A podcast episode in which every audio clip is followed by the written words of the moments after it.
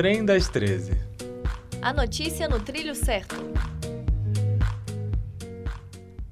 Atirador do ataque às mesquitas na Nova Zelândia fez transmissão ao vivo pelo Facebook. Polícia revela um terceiro envolvido no massacre da, na escola em Suzano. Um ano do assassinato da vereadora Marie- Marielle Franco e do motorista Anderson Gomes. Consumidores aproveitam o Dia Internacional para ir às compras. Na gringa. Massacre em mesquitas na Nova Zelândia é transmitido pelo Facebook. Mais informações com a repórter Lara Pereira. Ataques a tiros simultâneos contra duas mesquitas na cidade de Christchurch, na ilha sul da Nova Zelândia, deixaram 49 mortos e 48 feridos nesta sexta-feira.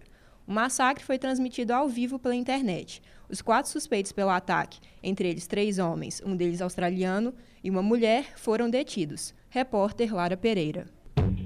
Onde canta o sabiá? Polícia pede apreensão de terceiro jovem suspeito de participar do massacre na escola Rui Brasil, em Suzano. Repórter André Tolomelli tem mais informações. O delegado-geral Rui Ferraz Fontes explicou que a atuação do jovem teria sido no planejamento da ação. O menor, de 17 anos, foi aluno da escola Rui Brasil e colega de classe de um dos atiradores. Ele não esteve presente na cena do crime e já foi ouvido pela polícia. Dono do estacionamento onde os envolvidos guardavam o carro usado no crime, Éder Alves, disse em depoimento que os dois atiradores chegavam ao local juntamente com outro jovem e não demonstravam atitudes suspeitas. Repórter André Tolomelli. Bellary News. Após um ano do assassinato de motorista e vereadora Marielle Franco, é homenageada em Belo Horizonte. Mais informações com João Vitor Del Rio. Ontem completou um ano desde o assassinato de Marielle Franco.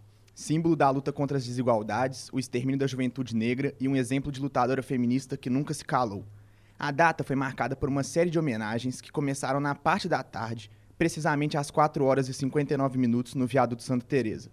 O evento, que iniciou com produção de camisetas e confecção de cartazes, contou com momentos de manifestações artísticas, provocações poéticas, momentos interreligiosos e falas políticas das subjetividades de Marielle. Repórter João Vitor Del Rio. Um tostão furado. 15 de março é o Dia do Consumidor. Clientes aproveitam a data para ir às compras e se informar sobre seus direitos e deveres. O movimento nas lojas e centros de compra deve ser alto hoje. A data é marcada por várias atividades no setor de comércio de Belo Horizonte e região metropolitana. Segundo a Confederação Nacional de Dirigentes Logistas, a CNDL, muitas pessoas aproveitam as promoções da semana para fazerem compras em melhores condições.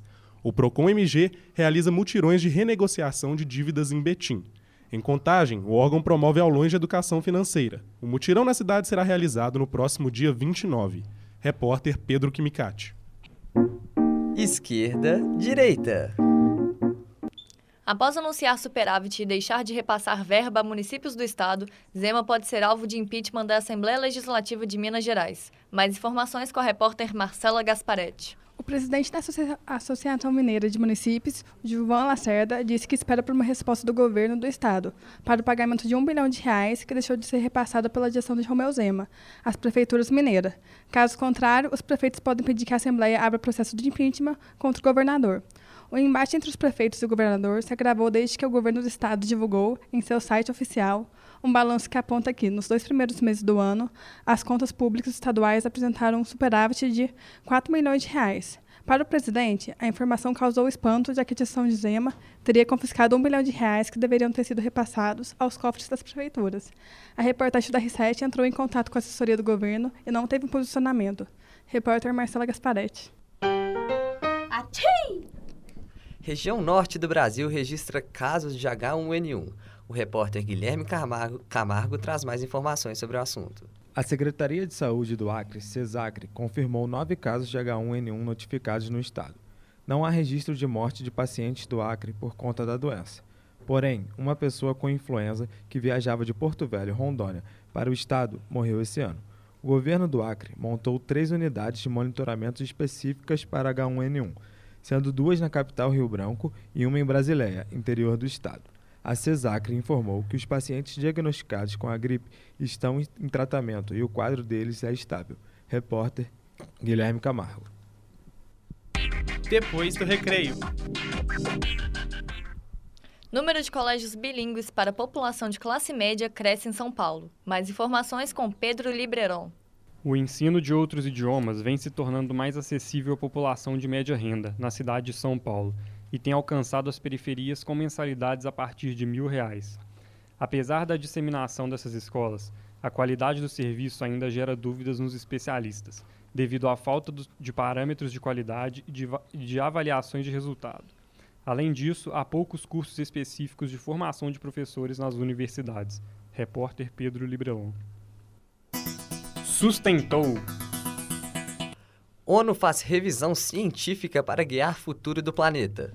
A Organização das Nações Unidas organizou um relatório com um panorama completo da situação do mundo em três grandes sistemas econômicos e sociais: energias, alimentação e água.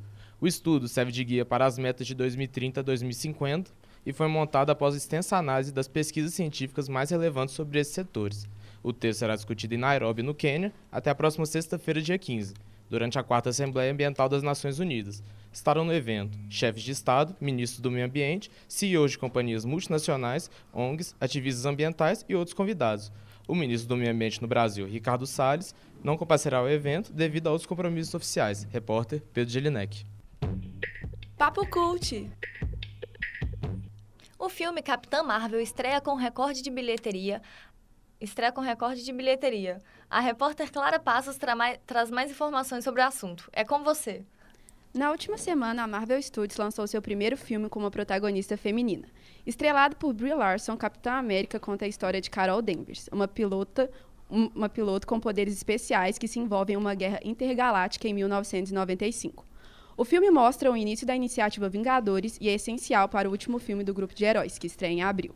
Com 455 milhões de dólares arrecadados até o momento, o longa-metragem tornou-se a sexta maior estreia global da história do cinema. Repórter Clara Passos. Vai para onde?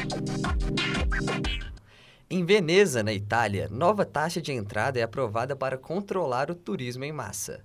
A Câmara Municipal de Veneza aprovou a cobrança de um imposto no valor de 3 euros para turistas que pretendem visitar o centro histórico da cidade. A taxa serve para controlar o turismo em massa no norte da Itália. A previsão é que esta medida seja colocada em prática em maio deste ano e que o preço suba para 6 euros em 2020. O objetivo é tirar proveito econômico do grande fluxo turístico da cidade e empregar os fundos coletados para a manutenção de seu patrimônio. 22 dos 33 representantes da Câmara votaram a favor da cobrança desta taxa, o que corresponde a dois terços da Casa Legislativa do município. Repórter Gustavo Macedo. Empodere-se. Levantamento realizado pelo IBGE revela que mulheres ainda ganham aproximadamente 20% menos que os homens. Mais informações com a repórter Amanda Santos. O estudo elaborado com base na Pesquisa Nacional por Amostra de Domicílios, a PNAD contínua, aponta que disparidade nos rendimentos mensais entre homens e mulheres com idade entre 25 e 49 anos é de 529 reais. A média salarial feminina é de R$ 2.050, já a de homens é de R$ 2.589.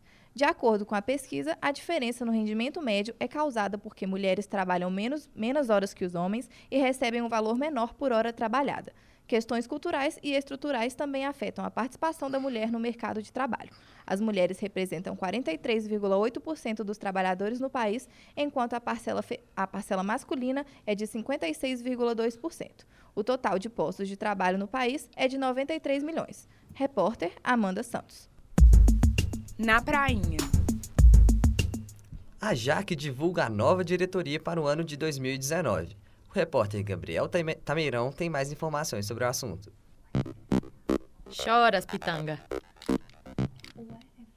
A Atlética José Albino de Comunicação, a AJAC, está sob nova direção em 2019 e o Trem das 13 perguntou para dois alunos o que eles acham que a Atlética pode fazer para se aproximar mais dos estudantes do prédio 13 a nova diretoria pode aproximar dos alunos primeiro se apresentando e realizando os eventos que elas já fazem normalmente, promovendo campeonatos, as, falando dos, dos times da AJAC, das, das, propostas, do que vai acontecer para frente pela, com a nova diretoria.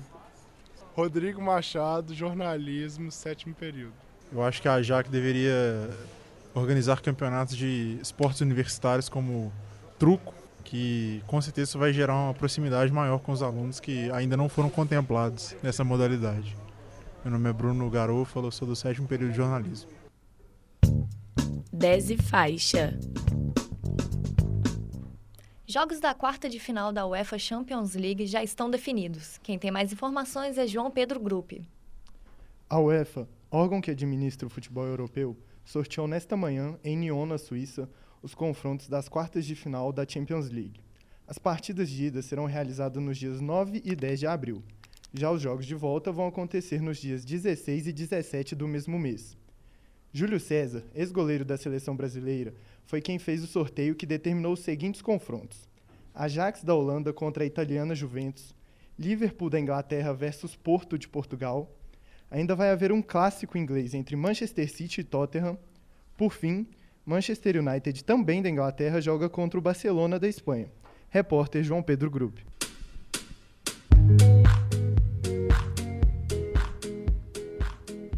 Termina agora a primeira edição do Trem das 13. Locução: Lucas Amado e Esther Armani. Produção: Lívia Rigueira e Júlia Bahia. Edição: Clara Maris e Franciele Laudino. A técnica foi de Clara Costa e Estevam Neto. A supervisão é da professora Yara Franco. Gravado no Laboratório de Áudio da Faculdade de Comunicação e Artes da PUC Minas. Agradecemos a todos pela companhia. E até semana que vem.